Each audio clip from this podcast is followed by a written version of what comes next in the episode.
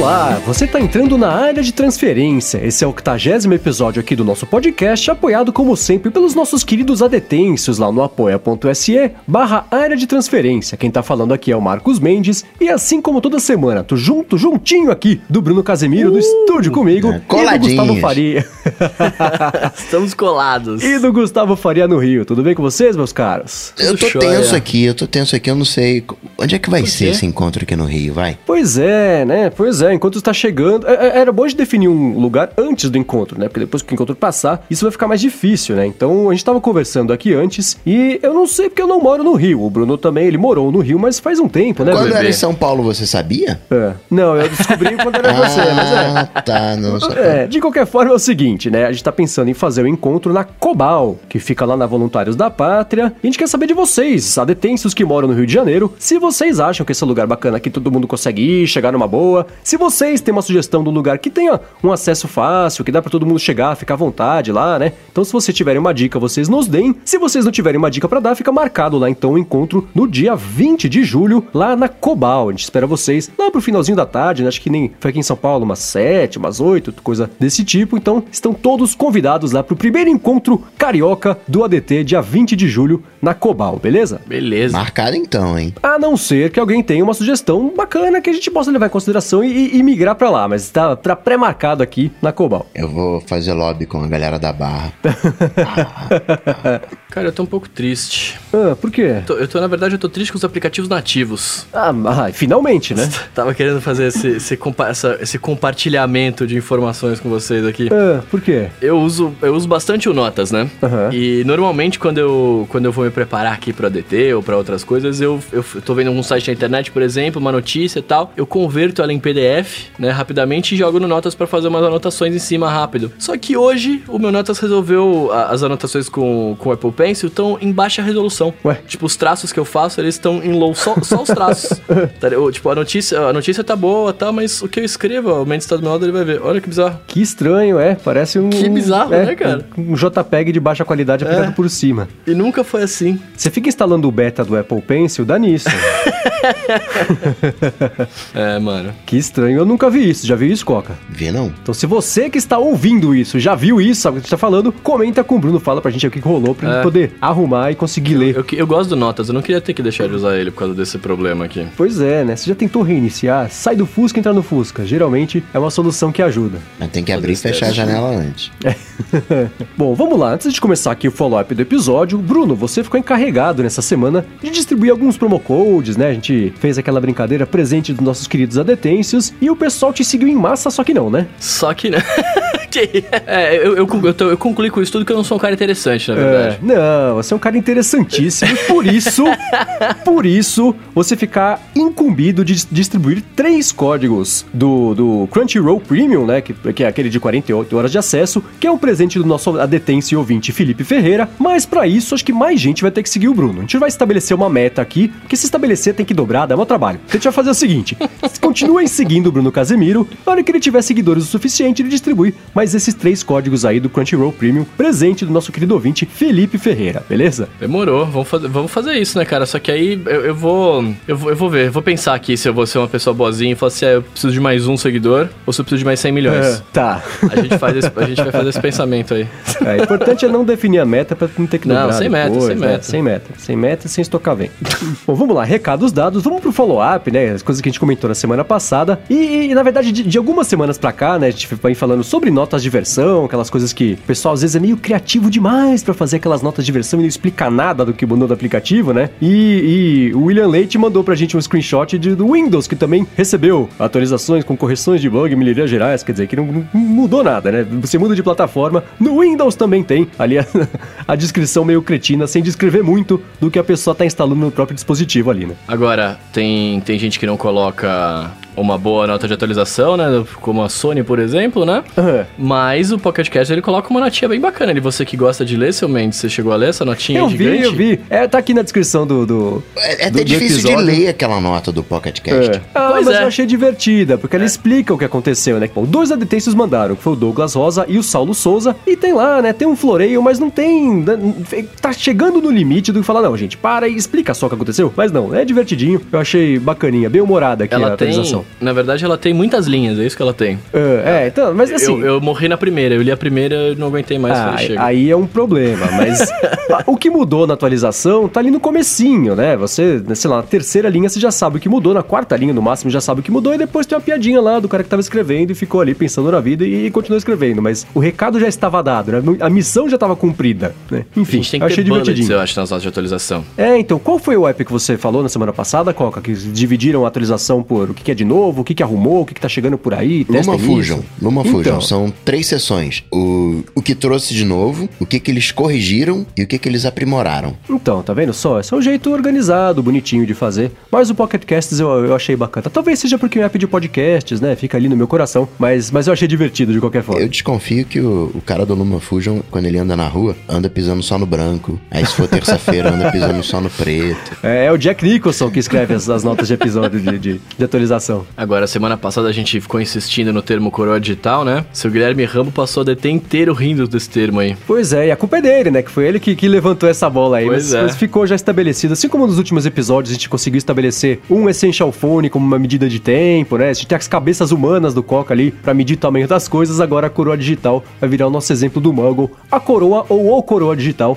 Não existe acepção de gênero em relação a isso, muito bem? Eu quero uma camisa dessa, eu sou um coroa digital.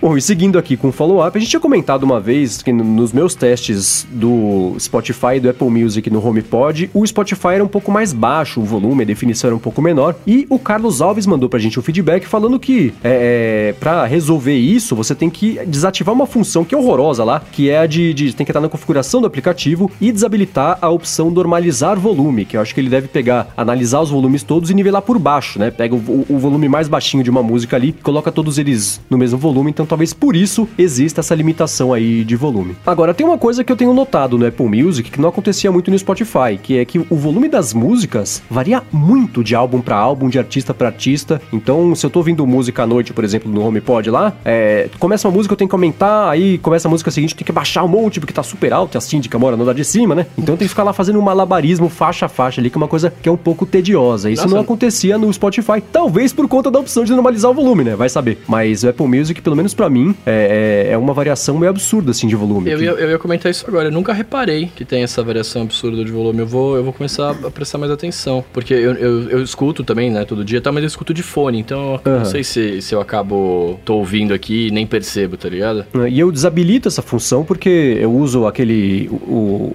a música que na verdade é um white noise lá de, de turbina de avião, um chiado lá pra conseguir me concentrar. E se eu ligo a normalização do volume do iOS, que é uma coisa geral, eu acho que ele fica muito baixo, justamente por causa disso, né? Então, mas, mas é, é bem diferente mesmo a- a- o, o ni- o nivelamento de volume de música pra música. Pelo menos o que eu tenho percebido. Sei lá, posso estar maluco, vai saber. Vai saber. Agora, falando em maluco. Hum.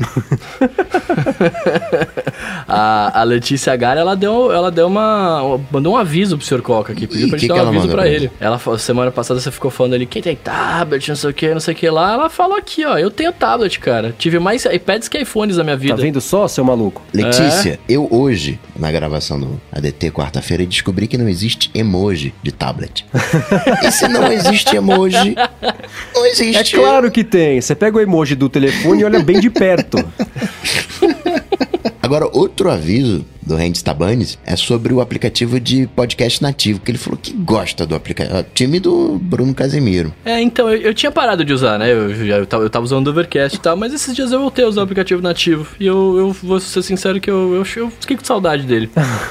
Falei, vou ficar usando um tempo. O que me incomoda muito nele é esse negócio do- de baixar o- os podcasts, né? Porque você abre ele, uma vez ele baixa trocentos milhões, aí você fala, nossa, mano, que preguiça. Mas, tirando isso, eu, eu, eu tô achando ele bacaninho de novo. É, eu ainda acho a experiência dele um pouco mais agarrada, como diz É, meu não, amigo sim. Coca. Eu acho. É mais difícil. Você fica brigando contra o aplicativo pra conseguir continuar consumindo Uhum. os podcasts, né? Ele não tá junto de você ali, é meio contra a maré. Isso é uma coisa que. Mas de novo, né, Renz? Se é uma coisa que funciona pra você, é maravilha, que eu sempre costumo dizer aqui. Na semana passada eu falei que eu fico triste que a maior parte de, de- das pessoas escuta no aplicativo nativo, porque eu acho que ele, ele é mais agarrado, né? Você tem os outros apps aí que trazem recursos diferentes, facilitam a tarefa de conseguir ouvir o podcast. Mas se funciona pra você, maravilha, né? Não, não fique triste, porque eu, eu, eu é, critiquei o app aqui. Continuo usando e beleza, manda bala. E o Thiago Faustino disse que com o Google Podcasts vai ter um novo job, uma nova profissão, né? SEO de podcast.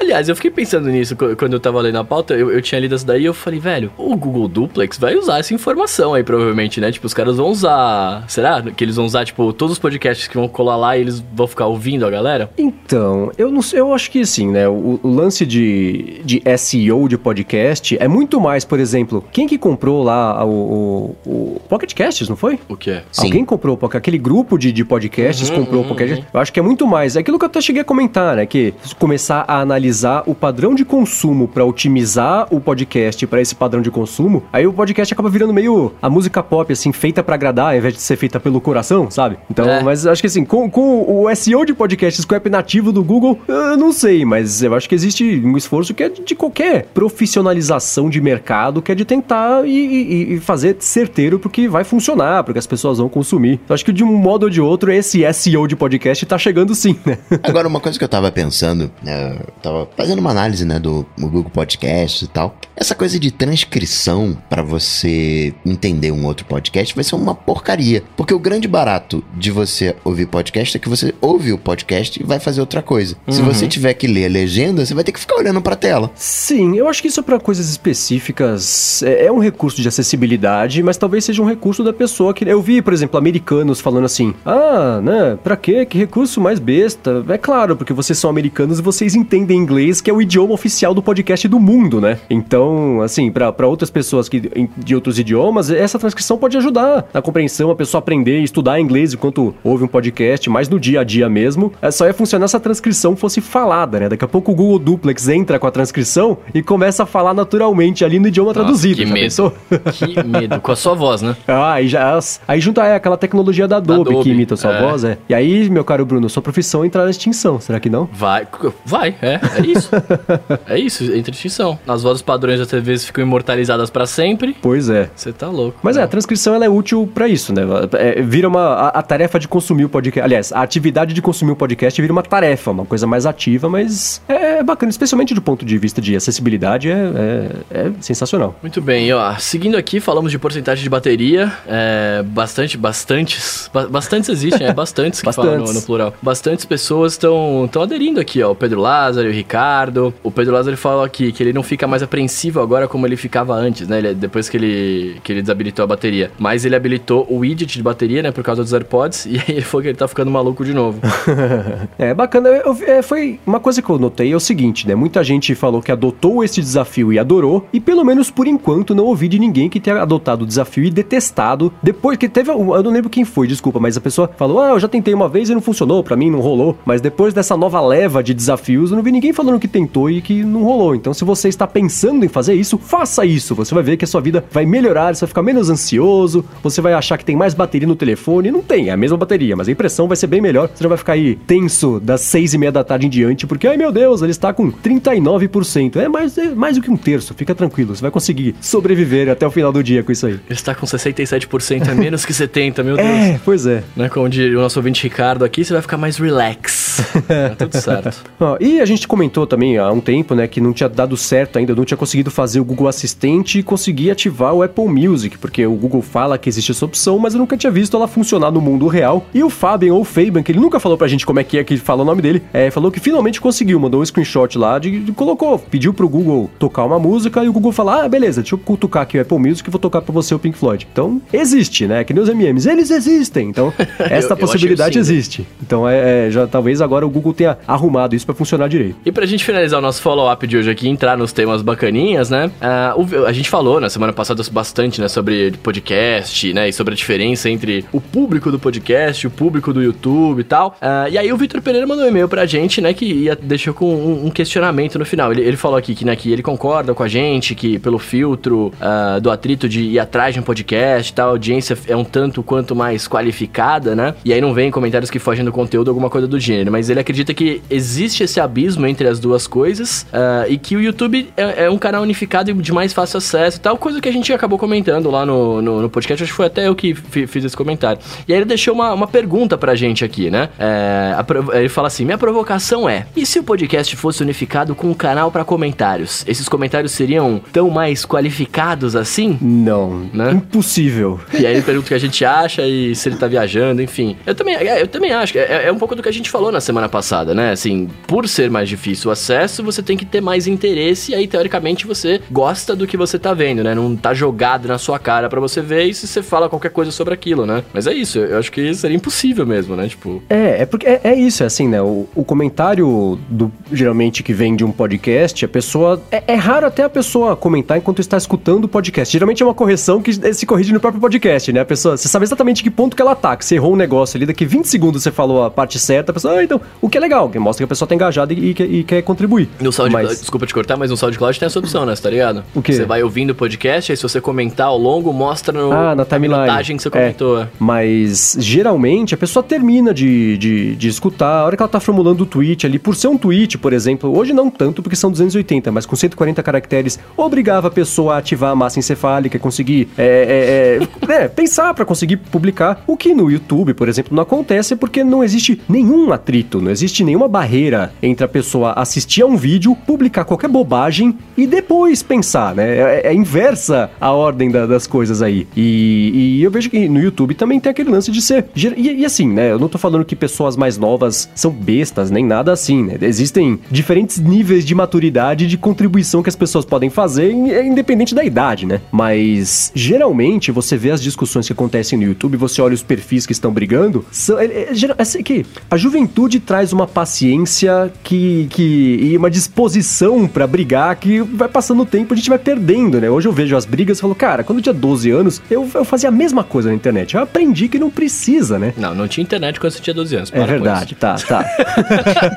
Mas é, é, são comentários e são umas brigas que, que não acontecem pro público de podcast, que geralmente é um público um pouco mais velho, né? E já perdeu aquela, aquela disposição que só a juventude dá para você de querer brigar a todo custo na internet a troco de nada, né? É de, de novo, né? Não é só. Os níveis de maturidade variam, mesmo independente da idade, mas é, eu acho que é isso. O público do podcast é um pouco mais velho também, e, e com isso traz uma, uma ponderação maior antes da pessoa abrir a boca para falar alguma coisa. Mas sem dúvida alguma, que se não tivesse. Se fosse um canal unificado e que desse para todo mundo comentar sem ter que pensar a respeito, a qualidade provavelmente tenderia a cair um pouquinho. Sim. Bom, encerrado o follow-up, vamos falar aqui sobre uma coisa que a gente falou meio ampassando no episódio passado, mas ampassando no episódio passado ficou quase um trava-língua, né? De qualquer forma, é, o, IGT, o IGTV não, IGTV, IGTV, a TV do Instagram, né? A gente comentou nossas primeiras impressões antes de ter mexido muito, mas agora já deu uma semana para mexer, né? Na verdade, assim, eu não mexi de lá pra cá. Mas o Bruno eu sei que mexeu, o Coca eu imagino que sim também. Não? não então, mexi. Bruno, o microfone é seu. Opa! Cara, é. A gente. Eu comentei com vocês, né, em off e tal, mas é aplicativo novo, né? Tipo. A única coisa que eu sei é que eu já vi vídeo na horizontal. O cara falando, vira a tela aí. vira a tela aí. É, então, assim, é, é, um, é, uma, é uma parada nova, né? Não tem muito recurso ainda para você usar, você só consegue ver ali é, as sugestões do algoritmo para você, né? A sugestão de quem você tá seguindo, o que tá mais popular e vídeo que você parou de ver no meio porque provavelmente não era muito interessante. E ele fala para você continuar assistindo. É só isso que tem, não tem absolutamente mais nada. É, eu achei legal que eu gosto muito dessa da parada de imitar a realidade, né? Então quando você liga o aplicativo, ele dá aquela TVzinha, o chiado do TV. Eu, eu é, gosto é particularmente, eu acho legal. É, e aí ele já, entre aspas, liga a TV, né? E aí você começa a assistir. Gosto do jeito que os vídeos passam, como, são, como passam os stories, né? E aí você. Porque os 20 minutos ali assistindo eu deixei parado no meu. na, na, na minha mesa ali vendo e tal. E fica trocando o vídeo direto, então é, é bacana se você tem conteúdos relevantes para ver. Mas aí o lance que eu acho, que imagino que isso vai ser mudado mais pra frente, porque é o começo do aplicativo, é que você não consegue. Você só consegue buscar usuários, você não consegue buscar conteúdo, né? Então, por exemplo, eu sigo. Eu tava brincando aqui em off, né? Eu sigo a minha tia no Instagram. Eu não tenho interesse, por exemplo, de ver um vídeo de 15 minutos que a minha tia tava fazendo alguma coisa, sabe? Assim, ela de 15 não, porque ela não vai poder fazer, né? De 10. é,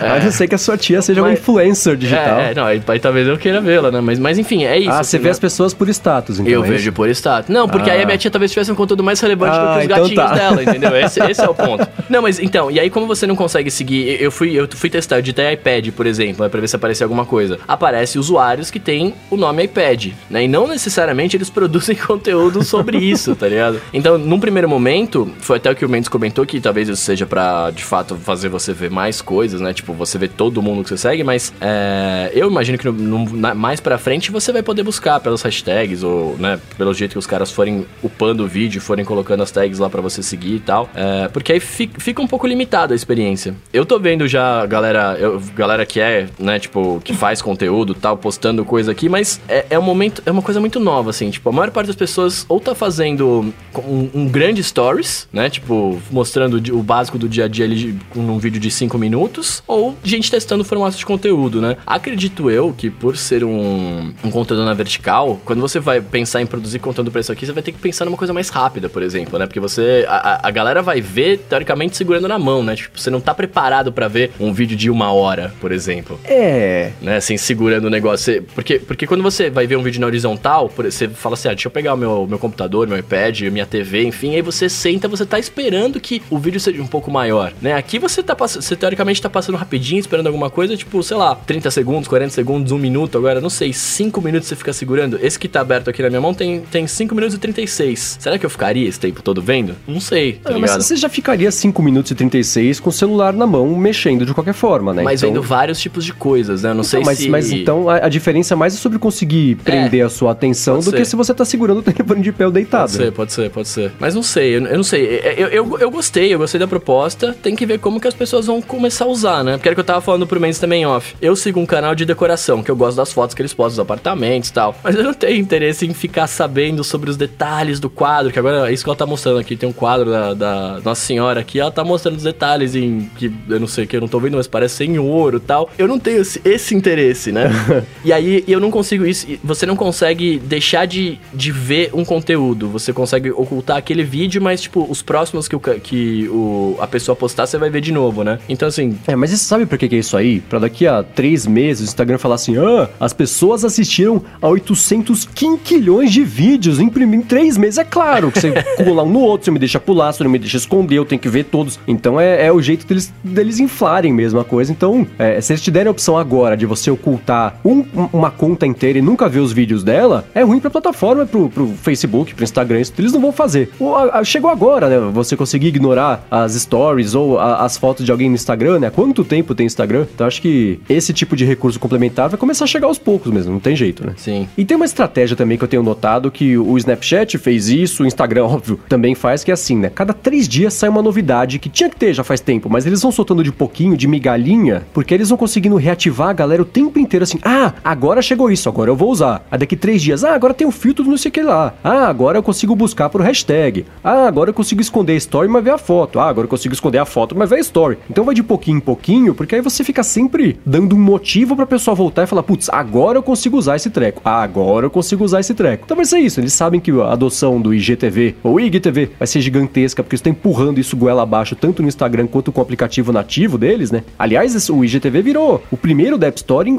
poucas horas depois que ele foi lançado, que é meio absurdo. Eu fui no metrô, eu saí de metrô, saí de metrô é ótimo, né? Eu, eu saí e andei de metrô no dia do lançamento, eu vi tipo três, quatro pessoas mexendo no aplicativo do IGTV. Então o pessoal já comprou essa ideia. Então eles não estão preocupados muito com a experiência do usuário, que eles sabem que o pessoal vai engolir, mesmo se for quadrado. Então é, não tem essa motivação. A hora que começar ali a dar aquela no uso, a hora que, que, que eles perceberem que precisam dar um, um motivo a mais pro pessoal usar, e agora você consegue fazer não sei o que lá. Agora você consegue assinar só o canal, agora você consegue esconder o canal, mas é de pouquinho em pouquinho. IGTV é um novo podcast. Será? Será? Pô, então tem, temos que produzir pra cá, hein? Fazer. A galera já já daqui a pouco vai disponibilizar offline. Vai ver só. Baixar os canais. Ah, mas eu acho que isso vai acontecer sim, especialmente porque eu comentei na semana passada, né? De eu achar que ah, o alvo de verdade não é nem matar o YouTube, porque isso vai ser um efeito mais colateral do que outra coisa, mas conseguir prender a atenção do pessoal o máximo de tempo possível, isso com conteúdos originais. Nada melhor do que você baixar um conteúdo de 40 minutos pra conseguir ver no ônibus até o trabalho Na vertical. vertical, ao invés de você ter que baixar o negócio on demand ali, consumir toda a sua banda para conseguir ver 40 minutos de, de nada, né? Sejamos francos, mas acho que isso vai rolar sim. E tem outra coisa, né? Vai passar o tempo, o Instagram vai perceber o jeito certo de fazer o aplicativo e as pessoas vão perceber o jeito certo de usar e de, de gerar o conteúdo para ele. Que o conteúdo dele vai ser diferente do conteúdo da Netflix, diferente do conteúdo do YouTube, diferente do conteúdo das próprias stories, né? Apesar de eu torcer muito para que o pessoal pare de postar 812 stories e poste um vídeo, que faz muito mais sentido. Foi coisa até que o, o, o Rodrigo falou quando eu participei lá do Tecnicalidade. Então, é, todo mundo ainda tá, tá tateando o ambiente para conseguir entender melhor qual que é o jeito que, que, que, a mídia se encaixa ali no dia a dia das pessoas e as pessoas também se encaixarem na mídia. Ah, agora, eu, eu, fui, eu fiquei reclamando aqui, né? Enfim, mas eu acho que, eu acho que eles foram felizes do jeito que eles fizeram esse, o formato do negócio aqui, né? Porque é, se eles fizessem mais um, um, um, negócio de streaming de vídeo, tipo, muito parecido com o YouTube, ia ser mais uma galera olhar, ah, já era, deixa eu voltar pro YouTube que eu tô acostumado,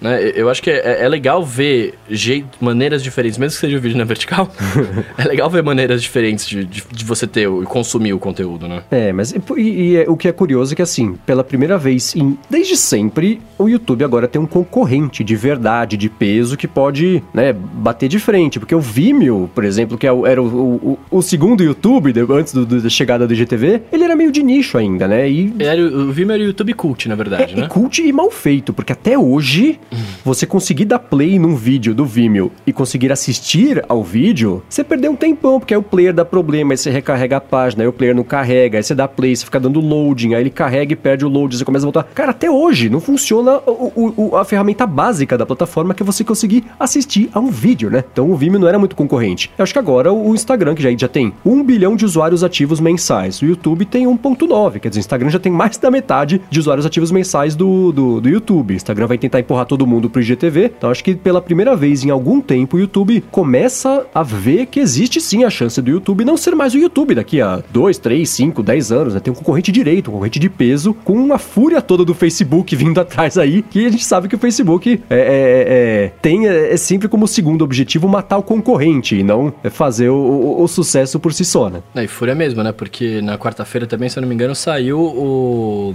o conversa de vídeo no Instagram, né? É, então, né? Saiu. Eles estão colocando uma porrada de recurso mesmo. Exatamente, exatamente. Aí o Skype também já ligou o sinal de alerta. É, até quatro pessoas. E eu achei legal que eles fizeram um, um, o jeito de você conseguir é, é, conversar com as pessoas. Você consegue só começar chamadas com pessoas com quem você já trocou mensagens. Ou seja, se eu quiser falar com a Oliva Wild no Instagram, eu não consigo, porque eu nunca troquei mensagem com ela. Então é, é, é um jeito que eles conseguiram filtrar para você não incomodar ninguém que não tenha já um, um contato com você, né? É, é, porque já tinha aquele lance de você.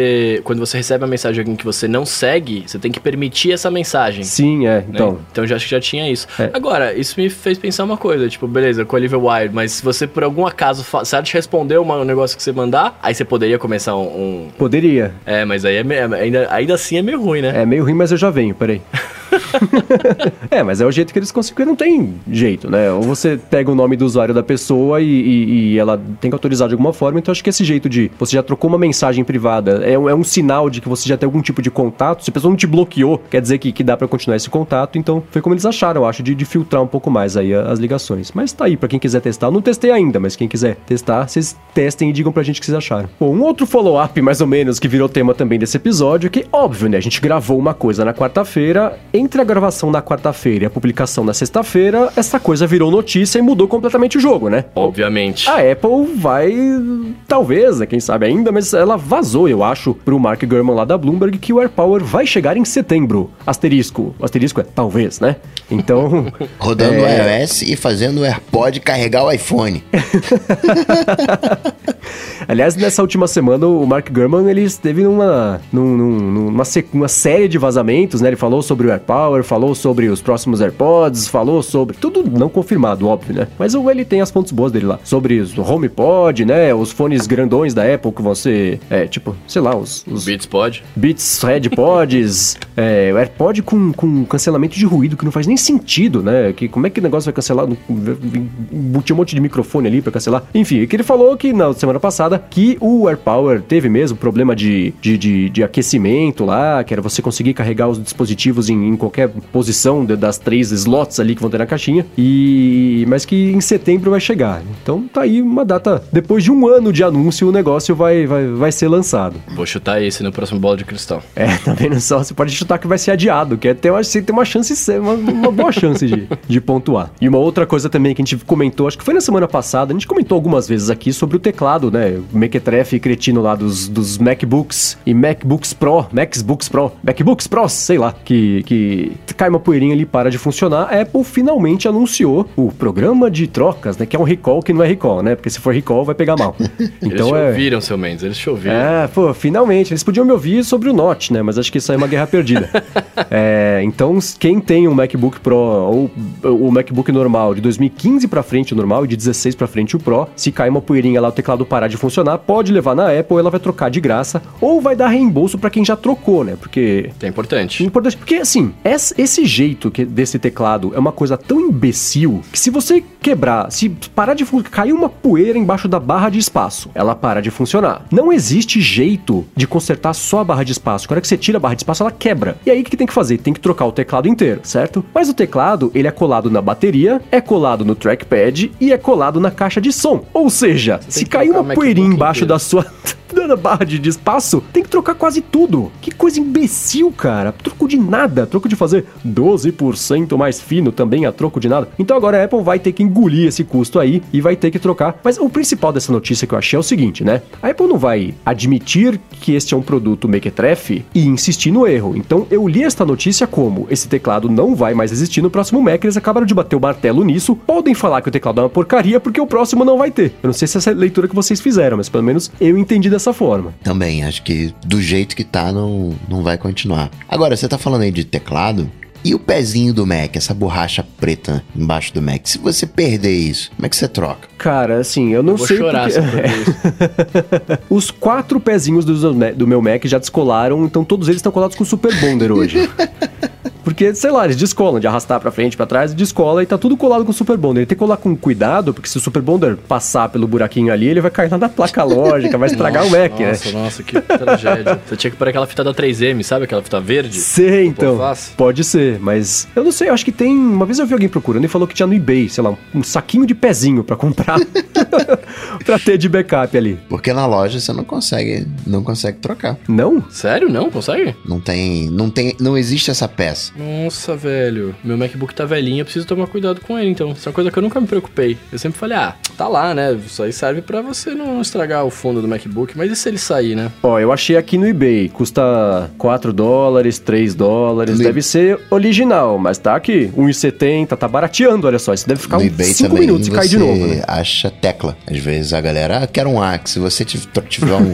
se o teu A meio que desbotar, sei lá, perdeu, descascar, você vai ter que trocar o teclado inteiro, porque não tem Uhum. só a teclinha, ou então você compra no eBay. eBay salvando vidas. Pois é, pois é. Porque, e aí, se- outra coisa sobre esse teclado, né? Você leva na Apple, não, não consegue arrumar na hora. Leva, tipo, uma semana ou algumas semanas pra ela conseguir arrumar. Porque ela também tem dificuldade, né? Não é só o pessoal da assistência autorizada ou não que tem. A Apple também tem essa mesma dificuldade de tirar a tecla sem quebrar, que se quebrar tem que trocar tudo. Então, cara, assim, finalmente abriram esse, esse, esse recall que não é recall. E isso pra mim marcou que, assim, bateram o martelo, o próximo sistema vai ter um teclado diferente. Podem falar que isso é uma porcaria, que não dá pra falar, ah, erramos com esse hoje. teclado teclado, né?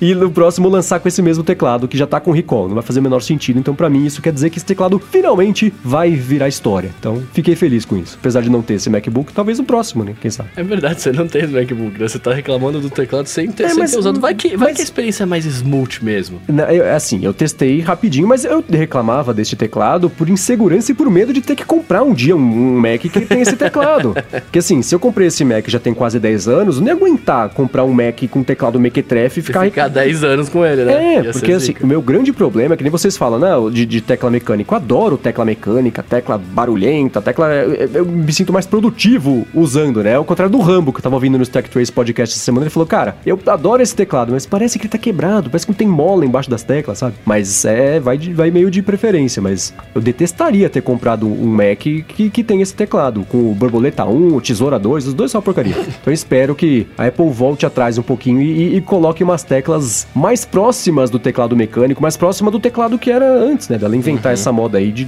trocar o um mecanismo a troco de absolutamente nada, né? Eu não lembro se a gente já falou disso, mas você gosta do teclado do, do, desse teclado do Smartboard? Eu gosto, mas ele é porque ele, ele é meio. Tô, Tá vendo? Ele faz barulhinho de teclado. Ele é, e ele parece, quando você digita, a sensação tátil dele lembra um pouquinho aquelas, aquele plástico bolha. Então, cada vez que eu aperto, faz um plec, plec, plec. Nossa. É, é bom de digitar.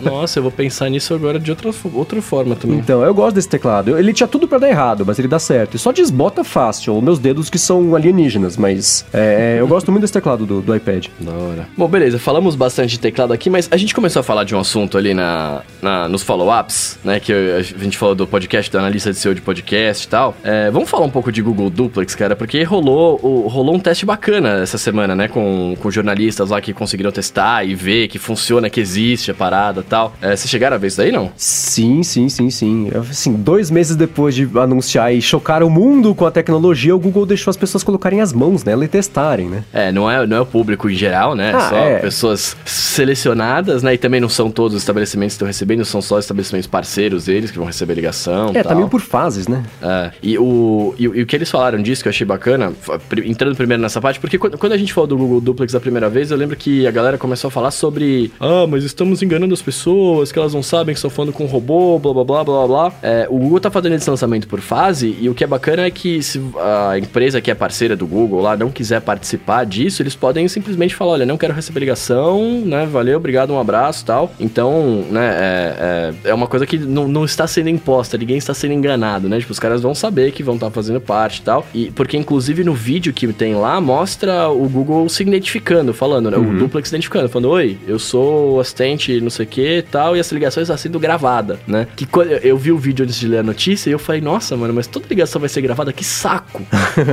né? Tipo, pô, eu não, eu não quero que grave toda a minha ligação, é. tá ligado? Mas isso é, pra, é que eles estão desenvolvendo ainda, isso é tudo pros testes, sim, vai ter sim, várias sim, fases, sim. É, né? então, é, eu tinha visto só no vídeo, né? Depois eu, ah, depois eu fui ler, é, eu, fui, eu entendi que não, que tipo, isso aí é por causa do teste e tal. E se a pessoa falar, ah, não, não quero que você me grave, o Google fala, não, beleza, então peraí que eu vou te ligar de uma linha que não esteja sendo gravada. Uhum. O que é, pra mim é medonho, né? Porque o Google entendeu, não, tudo bem. Você não quer que grave? Peraí, eu tenho outro telefone aqui, que eu uso às vezes. É os burners, tipo aquele flip phone de é. 30 reais, é. Sim. Vou ligar do orelhão pro cara.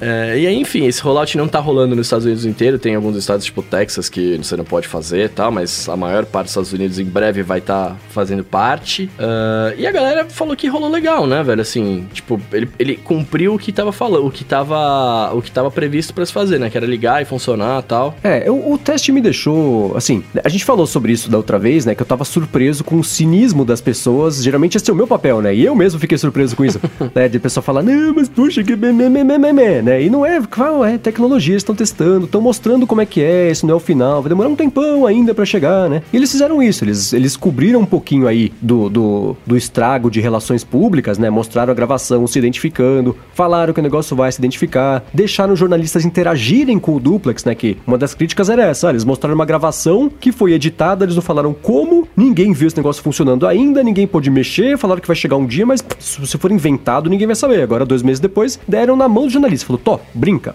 vê o que, ele faz aí, né? E os jornalistas, eles, eles adotaram o papel do restaurante recebendo a reserva, né? Então o Google Duplex ligava pro jornalista, ali num, num restaurante só, né? Cada hora era um que atendia o telefone, tipo gincana de escola. Aí um. Ah, quero reservar para as duas da tarde. Ah, para as duas não tem, só tem para amanhã. Então eu ficava negociando lá com a máquina e todos eles tiveram essa experiência de, de conseguir testar mesmo os, limites ali do, do duplex, né? Não, e isso eu achei animal, né? Porque você liga lá e, e aí o cara fala, ah, não tem esse horário, pode ser tal, e o Google simplesmente fala, não, beleza, pode ser. Porque, no, pelo menos no vídeo, né, mostra quando a pessoa pede para reservar o coisa, ela fala, ah, se não tiver no horário que você quer, eu posso reservar para outros horários tal? E, ela, e, e o Google te sugere, né? Ele sugere alguns outros horários para você. Então, isso eu achei muito louco. Agora, eu, eu tava vendo, eu, eu vi essa notícia no The Verge, né? E aí eu tava lendo o, os comentários lá tal. É, o, o, curiosidades do, do que o cara tava falando, né? Que eles estavam falando que antes a voz era um pouco mais robotizada e aí as pessoas que atendiam o telefone não tinham muito saco de, de falar com o robô. Aham. Eles desligavam mais, né? É, e aí eles foram entendendo que, pô, você tem que ter o, o negócio que eles chamam de speech, speech disfluences, né? Que é tipo, é o ah, aham, não sei o que, que é o que eu estou fazendo muito, inclusive. Que isso humaniza mais o processo e as pessoas ficam mais é, interessadas em, em, em conversar com, com o negócio, né? Isso eu achei muito legal, cara. Sim, e ele- dá pra colocar até barulhos de boca. A pessoa Barulho fazer, de tipo, boca, é. ah, uma coisa assim pra colocar pra Não, fazer mas- ser mais natural ainda. É, não, mas é ruim. Vamos usar todo mundo manteiga de cacau que não dá esse, esse barulhinho aí.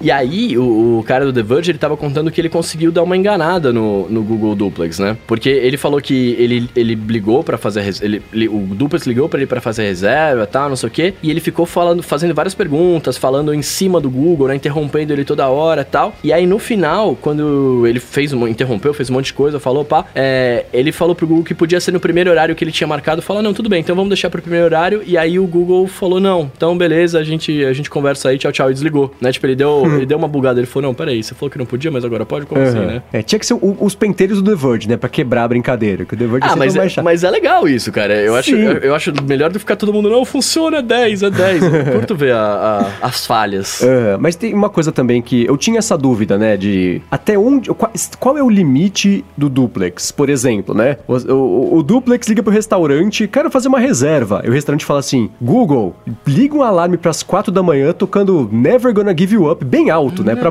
é, assim, pra, pra pentelhar o dono do duplex, né? Então, assim, não tem isso, né? A hora que, se por exemplo. Ah, ele dá um comando pro... pro É, entendeu? eu Ah, falei assim, entendi, será que entendi. dá pra fazer isso? Eu ligar um alarme, eu fazer alguma coisa só pra, pra cadastrar na conta do, do- do dono que me ligou, pra punir a pessoa que ousou me ligar com o robô? Não dá pra fazer isso. Se você, por exemplo, pede um e-mail pro duplex e o duplex não tem a autorização, ele fala, não, não estou autorizado a dar o e-mail do meu dono, sei lá, do meu usuário. Então, existem essas, é, É, quando, é, quando essas limitações, Isso, né? quando você vai cadastrar, você fala algumas informações que você está. que você quer dividir. Sim. Né? Sim. Porque eu tinha isso aí, assim, se der errado, se der tudo errado, o que, que ele vai fazer? Putz, espera aí, na verdade, assim, eu sou um robô, deixa eu chamar meu ser humano aqui, vou transferir para pro meu gerente, sabe? Co- Como é que ele vai lidar com essa, agora Então, que quebrar? Mas isso, isso rola, isso, isso tá- os caras até falaram aqui, que, é- que eles têm analistas lá, é os, os analistas de SEO aí do podcast. Por isso, que, por isso que eu puxei esse papo lá em cima, Uhum. porque tem, tem pessoas ouvindo o que o Duplex tá falando. A- a- Assim, agora acabou a privacidade de vez, né? Não, mas é só no momento em que tá aprendendo. Depois o sistema É, deslancha depois, em, sozinho. depois em tese ele. É, sim, sim. Mas hoje, hoje tem, tem pessoas ouvindo lá você, né? Então, assim. é- Cadê a privacidade dos robôs nessa hora? Eu Ah, pergunto. não, tem que ter os direitos dos caras lá. Vamos falar com as imóveis, enfim.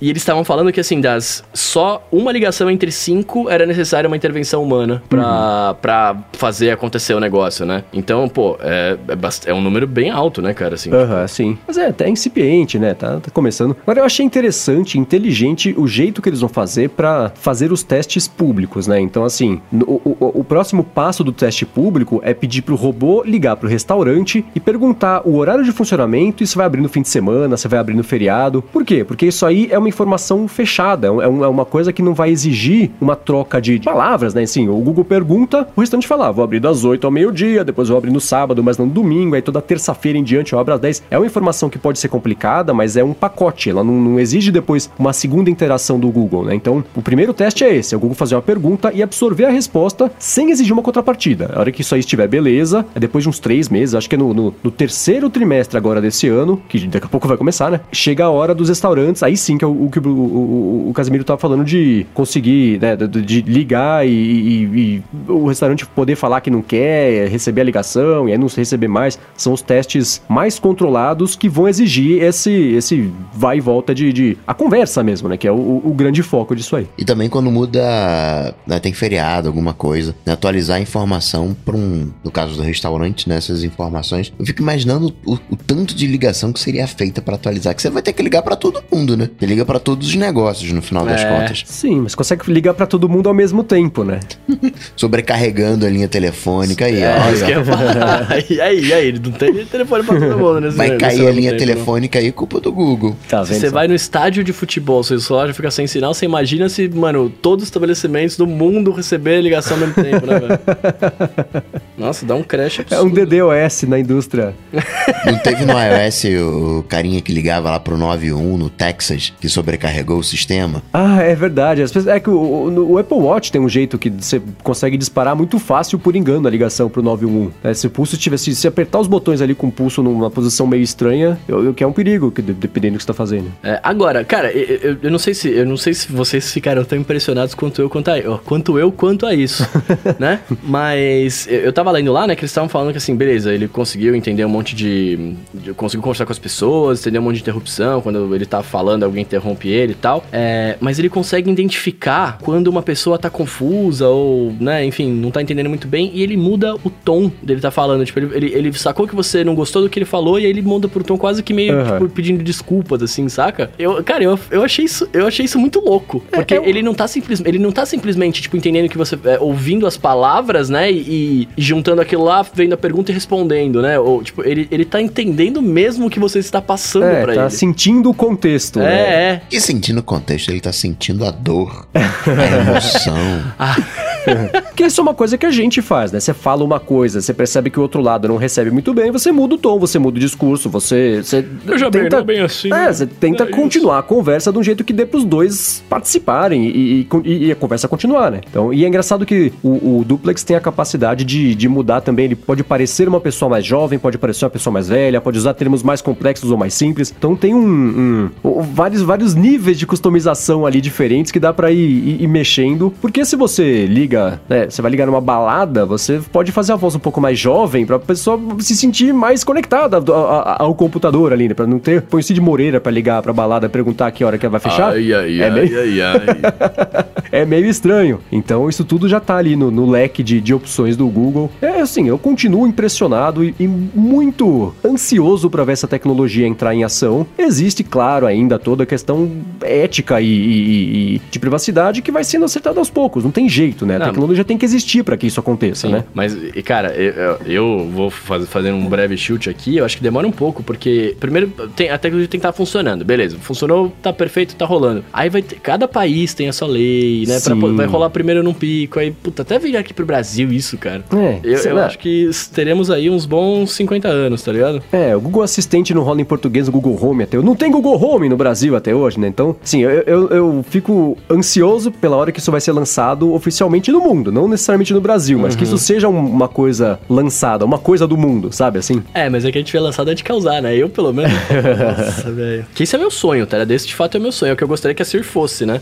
você fala com, você falava com ela, ela faz as paradas pra você. Eu queria muito que isso rolasse. É, aos pouquinhos, que um dia a Siri chega perto do que o assistente é hoje, enquanto o assistente já tá pensando na manhã. Ah, agora, ainda sobre esse lance da parte ética, né? Eu vi alguém comentando uma coisa que eu achei bastante pertinente. É o seguinte: é, é todo mundo questiona isso como tecnologia e tenta achar, né? O, a, a, briga é sobre a tecnologia em si. Mas para acessibilidade, como a Cristina falou muito ainda sobre isso, essa ferramenta ela é inacreditável. Uhum. Ela é a solução para quem não, para quem, pra quem é mudo, por exemplo, para quem é, é, tem dificuldade de falar. É, isso aí vai resolver o problema, né? E, e acho que nesse, nesse caso, não sei se teria que ter a obrigatoriedade de dizer que é um assistente, né? E o argumento era o seguinte, né? Imagina você ligar pra pessoa e falar: escuta, eu tenho uma perna mecânica, achei bom te avisar, mas que hora que você vai abrir hoje? Não faz sentido. Então a pessoa fala: escuta, eu não tenho uma voz, então é o, é o, eu sou assistente do usuário que não tem a voz. É estranho, né? É, pode até gerar uma certa discriminação. Então, não sei se nesse caso seria necessário, porque é um, é um recurso de acessibilidade, mais do que uma maravilha da tecnologia moderna a troco de, de, de porque dá para fazer, vamos fazer, né? E pensando por esse lado, você falou, você falou do mudo e, né, e coisa, mas cara, qualquer para qualquer pessoa, né? Porque por exemplo, o, o cara que é surdo, ele também não usa o telefone, né? Então ele escreve, ele vai poder escrever ali e, e falar com ele pode até falar, né, na verdade. Ou o deficiente visual também, né? Tipo, ele, ele não precisa ver o telefone, ele só vai lá e, e fala com o bagulho e vai direto. Qualquer, qualquer acessibilidade, eu tava pensando nisso agora. É qualquer coisa mesmo, né, velho? Sim, eu sim. não tinha pensado por esse lado, é verdade. Então, eu gosto do duplex. Acho que é o Google sendo o Google, ele aplicando a inteligência. No final das contas, o Google é o nosso ponto de partida para a internet. Ninguém digita nada na barra de navegação. A gente já vai direto lá pro Google, digita google.com, faz a, a, pesquisa lá. O Google entende a nossa vida, tá no nosso e-mail, nosso calendário. Ele, ele tá domando tudo. Acho que o duplex continua a jornada. Acho que o duplex ele não é a ferramenta em si, mas ele é um ele é um desdobramento da agenda do, do e-mail, dos contatos. Fazer isso costurando isso tudo, os mapas, a indicação de lugares, tem um, tem um potencial bacana, né? Tinham aquelas soluções de assistente no Facebook tinha iniciativa, né? Você lá pelo Messenger, ó, marca lá um, um, um restaurante para mim, faz uma reserva para mim, consegue uma passagem para mim, tal voo. Era o M, né? Era o M. E várias outras startups faziam esse serviço de de, de, assistência pessoal humana. E o Google tá acabando com isso, falando: ah, vamos, vamos fazer aqui com computador, vamos fazer com inteligência. Vai demorar um pouquinho mais, mas vamos fazer aqui com inteligência artificial. Você tá conseguindo conversar com humanos através de máquinas, de verdade, né? Uma linguagem humana por voz, com. Isso é muita coisa. É, e, eu fico pensando assim, né? De novo, de eu achar que não é um, um, um grande problema o computador ligar pra pessoa, falar com a pessoa sem ela saber. Assim, se eu recebesse uma ligação, eu não ficaria ofendido de ter o computador computador falando comigo. Acho que é, seria até a discriminação que a gente vê em futuros distópicos do, dos. Não servimos o seu tipo aqui, seu robô sujo. Saia do meu restaurante. É, Por quê? Sabe? É, dá comida pro robô, nem precisa comer, mas tá aí, né? Deixa ele gastar o dinheiro dele. Então é, é eu vejo do mesmo jeito isso, né? Não é, não é bem enganar as pessoas. É, é, é, é meio futuro, é meio. Não dá pra fugir desse tipo de coisa, né? Cara, até começar o Duplex Dynamics aí. Você pega uns, os robôs do, da Boston Dynamics, coloca o Duplex ali, velho. Aí chegamos ao fim. É, se um dia o robô da Boston Dynamics perguntar que hora que, que o estabelecimento fica aberto, eu não ficarei por lá a hora que ele chegar.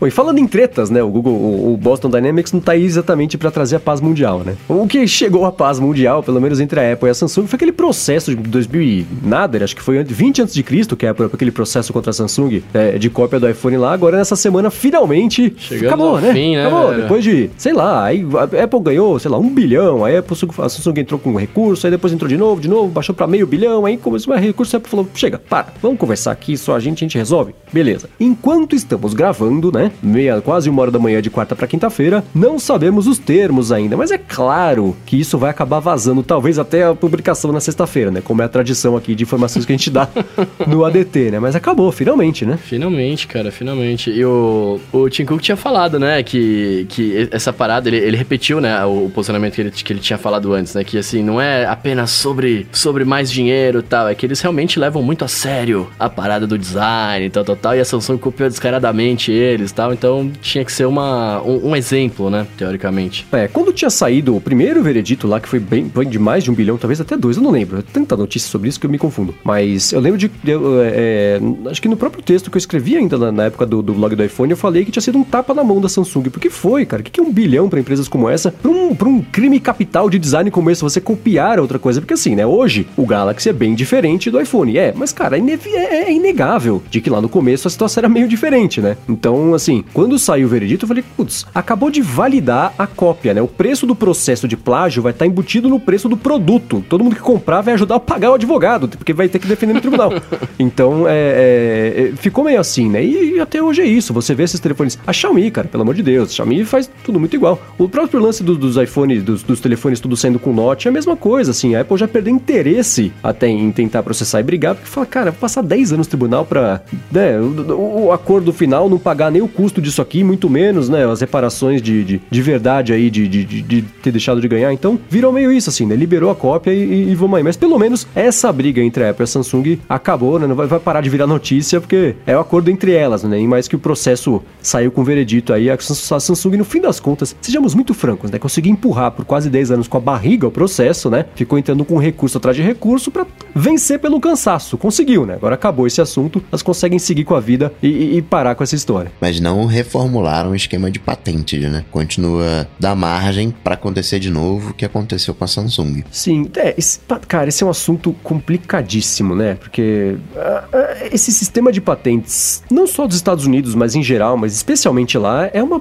bagunça absoluta, né? Você pode patentear qualquer ideia imbecil que você tiver, daqui cinco anos se alguém fizer esta ideia para mais imbecil, que seja, você pode falar, ah, eu inventei isso aqui, ó, há um tempão, me dê dinheiro. Ah, foi o que a Sony Ericsson fez, né? Inventou o iPhone antes do, do iPhone de verdade. É, a Gradiente A também, Gradiente, né? é, desculpa, Sony Ericsson, desculpa. Alô, Sony Ericsson, um abraço. a Gradiente, exatamente, né? Então, assim, é, é, é, complicado, porque por um lado você tem que proteger a propriedade intelectual, isso é óbvio, tem, não tô falando que patentes não tem que existir, claro que tem, mas é, eu acho que, por exemplo, que as patentes tinham que valer para coisas que já existem, não para coisas teóricas. Porque na teoria, né? Imagina alguém, sei lá, patentear a teoria da relatividade. Então, se alguém conseguir provar.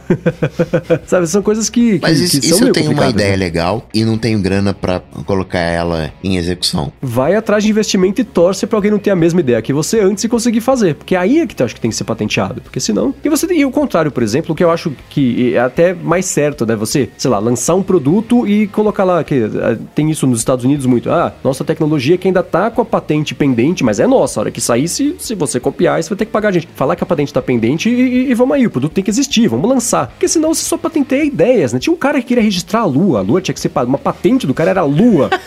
E aí todo mundo ia tirar foto da Lua e ia dever dinheiro pro cara, né? Então, é, tem, tem umas coisas muito tortas neste, Eu não tenho a solução, né? A tá, essa que eu falei de você só conseguir patentear uma coisa depois que o produto de fato existir. É claro que existem trocentos jeitos que isso pode dar errado, mas o jeito que existe hoje não tá dando muito certo. Então, talvez tentar alguma coisa diferente possa ser a solução. né? Não, um problemão isso aí. N- Não resolveram ainda. Também não sei qual é a solução, mas dá. Elas são muito genéricas, muito abertas. A ideia é boa, no final das contas, né? Tem muito a ver com direito autoral, patente também.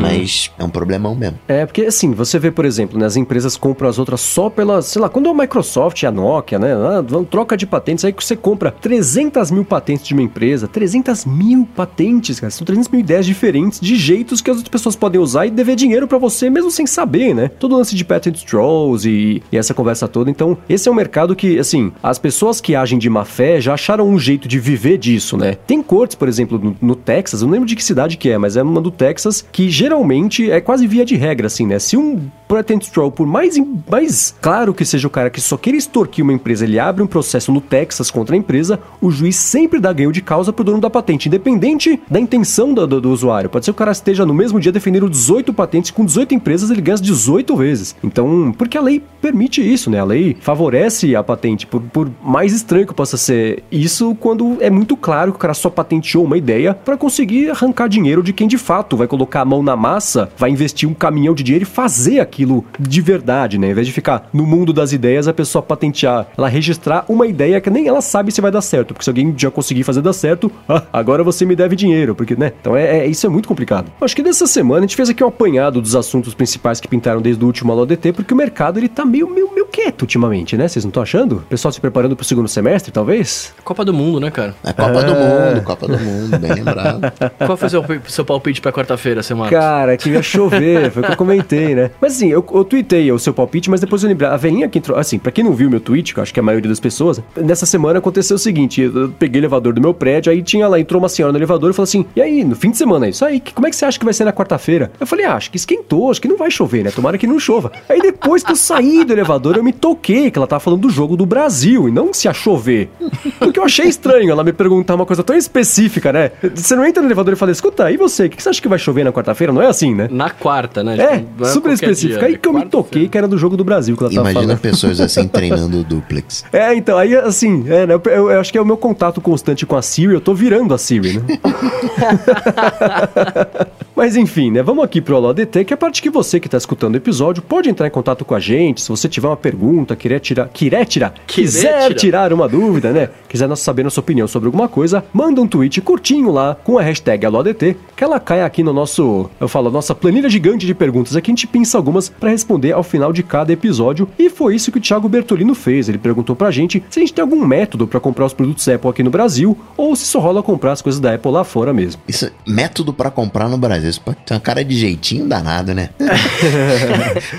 É, é que acho que ele tá perguntando se a gente consegue comprar de lá pra cá, né? Sem ter que comprar na Apple Store aqui, né? É, ou, é, não, não sei. Como é que vocês fazem pra comprar coisas? Vocês compram aqui ou compram lá fora? Ah, eu, eu ia fazer esse comentário agora. Comprar aqui é difícil, né, cara? Com, com os valores. Mas se bem que com o dólar é quase, né? Então, né? Do jeito que tá acho agora. que foi hoje ou ontem que saiu lá no blog do iPhone até uma matéria que, que o Alex mostrou que em, em alguns modelos de iPhones hoje, né, enquanto Tá estamos gravando, aqui, é. estão mais baratos no Brasil porque o dólar super alto, aí você ainda coloca, se você comprar lá fora, o gasto de IOF, o spread lá da, da, da operadora do cartão, ou até a- o imposto do Estado, que não é o preço oficial, sempre tem um, um, sei lá, uns 5, 8, 10% a mais ali. Tem alguns modelos de iPhone que sai mais barato comprar aqui, né? Mas eu, eu sempre, ah, ou se eu viajo, eu compro lá, ou se alguém viaja é, e pode trazer pra mim, eu, eu costumo encomendar, porque aqui no Brasil, em, em geral, os preços são meio proibitivos. né? Eu nem sei quanto custa coisa da Apple aqui no Brasil, porque não me passa pela cabeça comprar um MacBook aqui, por exemplo. É mais barato você comprar um, av- um avião. O avião sai mais caro. Mas comprar uma passagem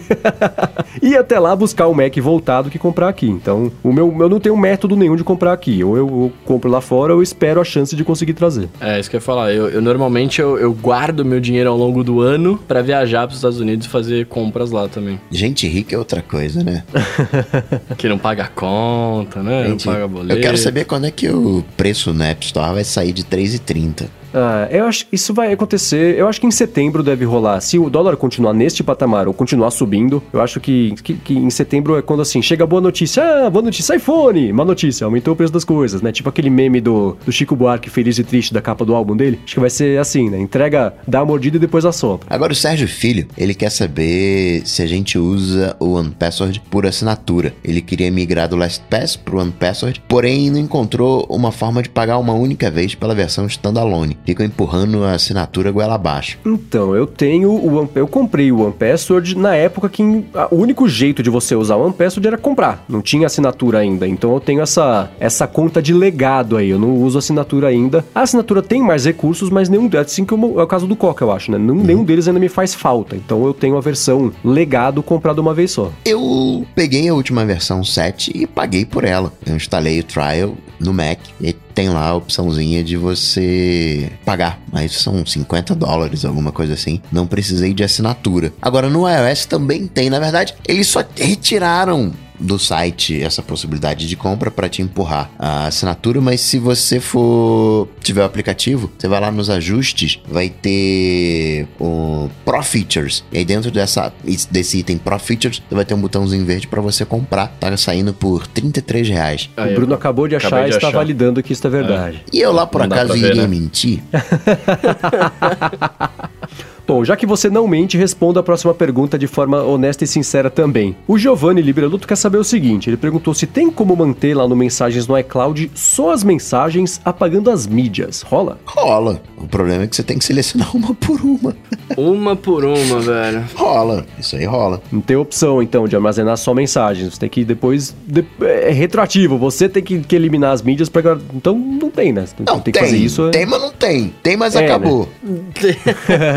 Tem, mas acabou. Eu, queria muito que tivesse uma opção. Poderia ter essa opção já estabelecida, ó, não salvar as mídias. Ou então, pelo menos, quando você vai, é, eu tivesse a opção de selecionar várias. E eu não consigo fazer isso, selecionar tudo. Tem que selecionar uma por uma e tocando em uma por uma das mídias, um por um nos arquivos e apertar a lixeirinha para apagar. Infelizmente. A coisa mais inteligente também seria dar a opção assim: manter mídias por 48 horas, por uma semana, por seis meses. Você dá. Eu acho que o WhatsApp é assim, né? Dá pra guardar só por um período, porque depois de um tempo, a maioria das fotos, as coisas assim, perde a validade, né? Não tem por que ficar guardando ali. Seria bom pra economizar espaço do iCloud do pessoal, né? Exatamente. Mas enfim, não dá pra você poupar isso de forma Automática, proativa, não. só retroativa, entrando lá feito animal, pagando uma por uma. Né? Exatamente. Muito bem. E aí, seguindo aqui, o meu xará, o Bruno Ueda, ele pergunta pra gente aqui, ó. Ainda vale a pena comprar os AirPods? Ahn, putz, en- entramos já no período de se você esperou até agora, espera mais um Continue, pouquinho. é. É. porque em teoria estamos a uns três meses do lançamento dos próximos AirPods, ou pelo menos da caixinha nova que vai carregar por, por indução lá. Então, se você esperar um pouquinho, acho que dá pra esperar mais uns três meses e comprar a próxima geração. A não ser que você vá comprar aqui no Brasil, porque em teoria isso ainda vai demorar, depois do lançamento, vai demorar um pouco pra chegar aqui. Então, ainda vale comprar os AirPods de primeira geração. O que, que você acha, Copa? Mas e se não chegar essa segunda geração? Como assim, se não chegar? Mas se não chegar, se não tiver. Se não- se só chegar em for 2019. Ah, tá. Bom, aí ele volta no tempo e, e compra em, em junho de 2018. Mas é assim, tem muito rumor, né? Primeiro, a Apple, a Apple já anunciou uma caixinha nova em setembro do ano passado. Então, assim, tá mais ou menos na hora dela lançar a maldita caixinha que ela anunciou já faz um ano, né? Então, acho que ela não lançou ainda porque não lançou o AirPower ainda. Que se você não tem como carregar a caixinha no T normal, que eu imagino que é uma coisa que pode acontecer, vai depender do AirPower, então lança o carregador com a caixinha junto. Mas, aí, saindo a caixinha, vai ter um novo? Então, não se sabe. Eu acho que já tá na hora de sair um novo. Talvez a Apple lance a caixinha já com o novo, né? Os melhores feitos até hoje. É, sempre, né? Sempre. Então, não sei. Então, pelo, pelo sim, pelo não, eu esperaria mais um pouquinho. É, Essa pergunta de vale a pena ela é capciosa. É muito relativo sempre, É, né? porque não dá pra gente adivinhar como será o futuro. A gente pode olhar pro passado e tentar tirar a partir daí, né? A gente sabe que a Apple anunciou a caixinha, já geralmente, né? Ela, ela demora um ano, um ano e meio pra, pra atualizar produtos e já vai dar um ano e meio do lançamento dos, Dos AirPods. Então, tudo indica que vai sair novo daqui a pouquinho. E também vai comprar por quanto? Dependendo do preço, vale a pena. É, se for um usado, sei lá. Não, nem Se usado, se Usado é você- meio Não, nojento, né? Se você vai é. comprar lá nos Estados Unidos por 160 dólares, eu acho que vale a pena, ainda hoje. Entendi. E você, Bruno, o que você Até, acha? até porque, eu, eu partilho da do Coca, até porque assim, você, quando você, você, você olha pro passado, você vê que quando lançaram os AirPods não tinha, né? Tipo, um monte de lugar ficou sem ter. Então, assim, pode ser que lance novos e você fique uns 3, 4 meses sem conseguir comprar, tá? Lança, mas não tem, como Exato. sempre, né? Então, às vezes vale a pena, cara. E fora que, beleza, vão lançar novos. Qual- tipo, será que vai valer tanto a pena esperar mais tantos meses só pra ter o modelo novo? Às vezes não tem tanta diferença, tá ligado? Ah, beleza, carregar com indução e tal, pá, mas sei lá, né? É, não sei. Não sei que tenha mais gesto nos AirPods, né? Que é uma coisa que eu adoraria, volume, enfim, sei lá. Então é, Eu- vale e não vale, depende. É, não, como é, sempre, depende, né? sempre Depende, mas assim, a minha, a minha humilde opinião é, se você tiver como comprar eles lá fora, porque aqui não vale, aqui Não. eu sempre falo, não, não vale comprar aqui. Se você tiver como comprar lá fora, por exemplo, hoje ou esse mês ainda, compra, cara. Eu, na- eu compraria, tá ligado? Porque talvez eu não pudesse comprar quando lançasse, né? Enfim. Agora, se você tiver a opção de viajar a hora que você quiser, você guarda e compra os novos. né? Ó, e um alô ADT em tempo real aqui. O Israel dos Santos perguntou se vale a pena comprar na Europa. Por 179 euros vale a pena comprar os AirPods? E eh, lembrando que comprando na Europa, você tem ainda um desconto. Você não Uhum. paga o imposto. Então vai dar menos ainda do que nos Estados Unidos, talvez. Bem que eu não sei quanto é que tá o, o euro hoje. Mas acho que vale a pena. Acho que até se você tá procurando um fone ali, até 500 reais, 600 reais, acho que vale a pena sim. Agora, o Coca, você falou umas duas vezes essa semana aí que seus AirPods deram problema, né? Os meus deram problema algumas vezes. E você, Bruno, já teve problema com o AirPod, não? Só que fica suja a caixinha. Ah, então isso resolve com os cotonetes pontudos Não, nossos não amigos resolve, não resolve, não resolve. É, aquela dobradiça ali dele é mais complicada de, de limpar, tem que ser com a lixa mesmo. Mas eu só queria saber, porque senão, né, aquela coisa assim, vale, é bacana, mas estraga, né? Porque o meu, pelo menos, tive alguns problemas Mas assim, também. ele vai estragar, óbvio que vai estragar. É, em ele, algum momento vai, ainda mais ele tem com bateria. uso, né? Eu troquei, uma bateria tá durando mais do que a outra. Chega a dar 20% de diferença na bateria. Nossa. Daqui a um ano, dois anos, hum, eu vou colocar no ouvido, não vai aguentar nada. Ah, você já vai ter comprado a versão nova. É, por isso que eu tô falando, é um produto descartável também. Uhum. Então manda bala, compra que você vai gostar. Agora, Mendes, o Victor tá apanhando aqui com o workflow, porque ele quer definir o aparelho em modo não perturbe, ou então em modo silencioso, mais o modo avião, e ainda liga despertador pro dia seguinte. Como é que faz isso? Putz, não faz. O Workflow não tem acesso, mesmo hoje sendo da Apple, ele não tem acesso a esse tipo de, de pedaço do sistema. A minha esperança é que com os atalhos lá, os shortcuts, Shortcuts. da Siri, dê pra fazer isso, porque, por exemplo, ela me sugeriu pra eu ligar um alarme às 7 da manhã hoje, porque ela viu que nas últimas duas quartas-feiras, por coincidência, eu liguei o alarme às 7 da manhã, ela falou, pô, já faz duas que você faz, quer ligar, fazer uma regra pra isso aqui? Então, assim, o alarme eu já sei que vai dar pra rolar. As duas outras coisas, elas ainda elas são diferentes um pouquinho. O que você consegue fazer, o que vai dar pra fazer, é você é cadastrar um horário lá do, do não, não perturbe, é o novo lá do screen time, talvez, aquele Tempo chama de- downtime. É, tipo, que você pode cruzar com o tempo de cama, né? O bedtime. Isso, é. Então, assim, você já vai ter isso aí nativo, Bruno Casemiro, do sistema. Então, talvez você consiga Melhor jeito. aliar as duas coisas. Pelo workflow, não dá. Pelos atalhos lá do, do iOS 12, a gente vai ter que esperar um pouquinho pra ver, porque não saiu o aplicativo de atalhos ainda. Deve vir no próximo beta, eu acho. Então, vamos esperar pra ver. Mas, em teoria, se não der pra resolver com os atalhos o que é o que você quer com o workflow, você vai conseguir resolver com uma combinação de ajustes que, que vão chegar no iOS 12. Ouvi dizer que no Android tem isso aí. Sempre tem, né? E aí, falando ainda de shortcuts, né? O, o Yuri tá perguntando pra gente aqui, né? Será que com os shortcuts a gente vai conseguir tocar músicas no Spotify ou colocar uma playlist de tal podcast pra tocar pelo Pocket Cast e tudo mais? Em teoria, sim, porque o jeito que o- esses é, atalhos da Siri, como foi desenvolvido, deixa, por exemplo, o Spotify, é, a não ser que, sim, não dá pra pedir, pelo menos em teoria de novo, né? Eu falo muito pelo menos em teoria, mas é, não é prática ainda. É, não dá pro Spotify vai deixar você cadastrar, sei lá, toca a música tal. Senão eles têm que ter que cadastrar no sistema do Spotify cada de música de, todas, é. cada artista ter um atalho pra Siri. É impossível fazer isso, né? Então, o que dá pra fazer, por exemplo, é, de novo, pelo menos em teoria, é eles cadastrarem lá um atalho da Siri pra sua playlist da semana ou pras playlists que você, Que você cria, cria, é. né? Porque aí é a playlist, é uma, é, um- é uma coisa mais macro e de- o que você jogar ali dentro vai tocar. Então, mesma coisa para aplicativo de podcast. O aplicativo de podcast, de novo, é do jeito que eu vi lá nas sessões da, da- desses atalhos da Siri, vai depender do desenvolvedor cadastrar um, um- um- pe- pe- pelo sistema do aplicativo um atalho para cada podcast, o que é também é um trabalho enorme, mas é menos do que cadastrar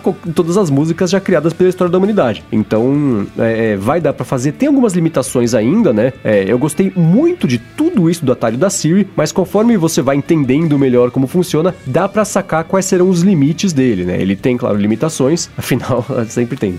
Mas é, dá para fazer algumas coisas. Eu imagino que o- os aplicativos de podcast é, vão talvez pedir pros, pros, pros podcasts, falar, ó, se você quiser que tenha um atalho para Siri pro seu podcast, entre em contato comigo para eu saber que você existe, eu vou lá com a minha pata e cadastro ali cada um bonitinho para conseguir funcionar. Então vai rolar, vai ser uma coisa meio de longo prazo, não vai funcionar para todo mundo de saída, assim, no lançamento do iOS 12, mas aos pouquinhos eu acho que se não der num primeiro momento, os desenvolvedores vão achar jeitos criativos de contornar aí essa limitação do, do, do- da ferramenta como um todo para conseguir deixar a nossa vida mais fácil. Mas por hora é tipo compra AirPods ou não. Depende.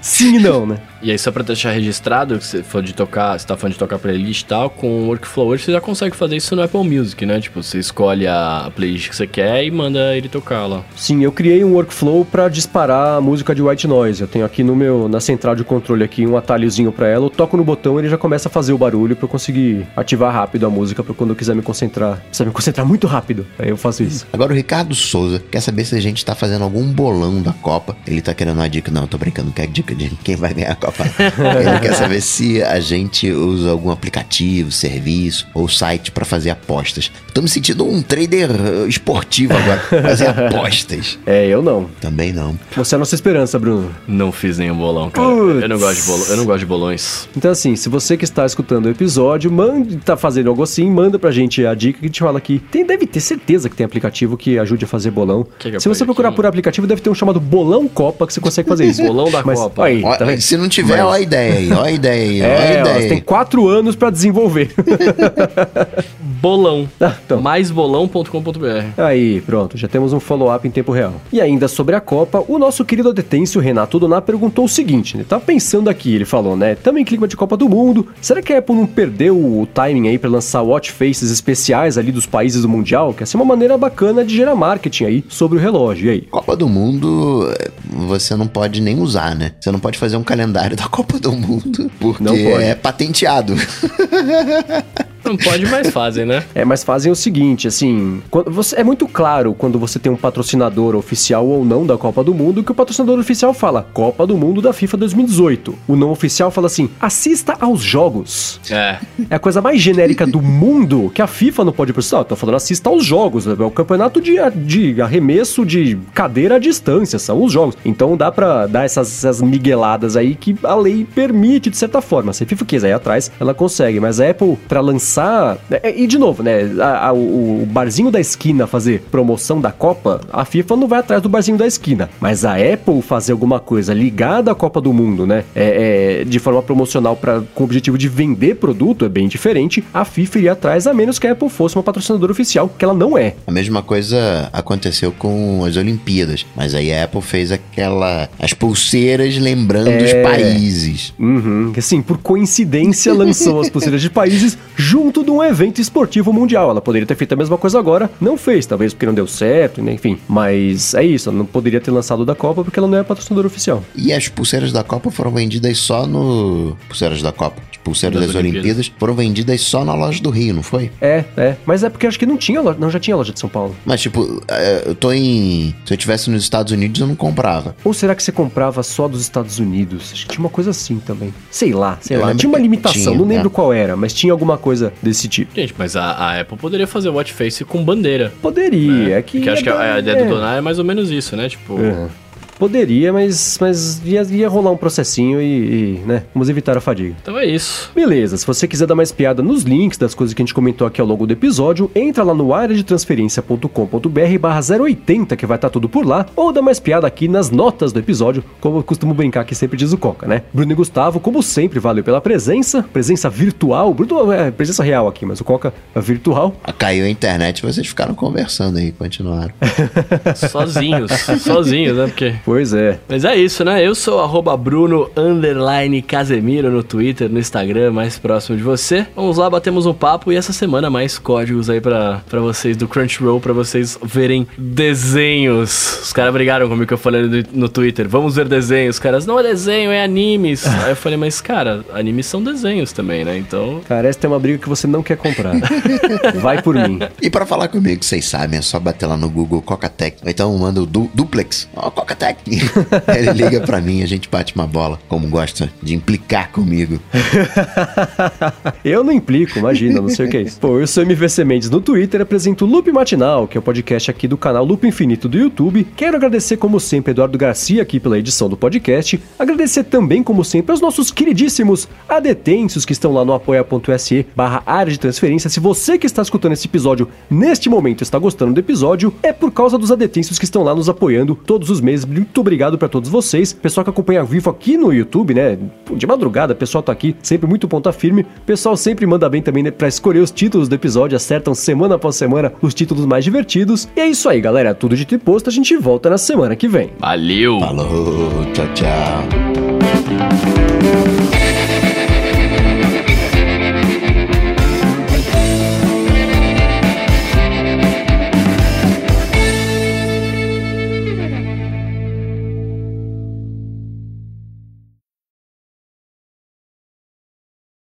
E os beta aí, tudo bem, Coca? Rapaz, deu um, deu um, deu um medo. deu um medo. Tava usando o iPhone, o, o iPad. Aí eu usando mó tempão. Aí de repente, isso, usando na frente do Mac. Aí o Mac tela apagada. Aí quando eu olho pra frente, a câmera do, do Mac tá acesa, verdinha. Eita!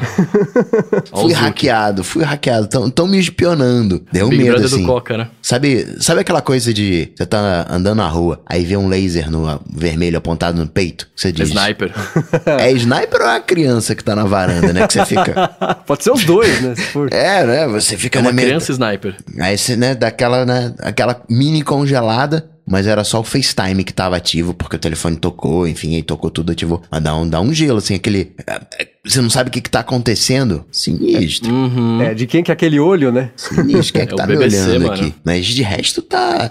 Esse beta, o, o segundo, tem uns aplicativos que estão travando ali. Você vê que dá, o, deu uma agarrada no WhatsApp, né? Tá, tá, tá, começando a ter bug aqui agora o negócio, mas tá de boa. Eu não testei. O ID Santander não tá abrindo ainda. O Stripe. Nossa, eu tô com uma raiva desse aplicativo de Santander de, pra empresa, velho. É, cara, Santander. É, é, deixa eu falar. Ó, oh, o Skype tá abrindo agora. Você não tem acesso a, a sua. Pelo menos eu, eu não sei onde é, acesso a, a sua poupança nesse aplicativo. Ui. empresa. Então.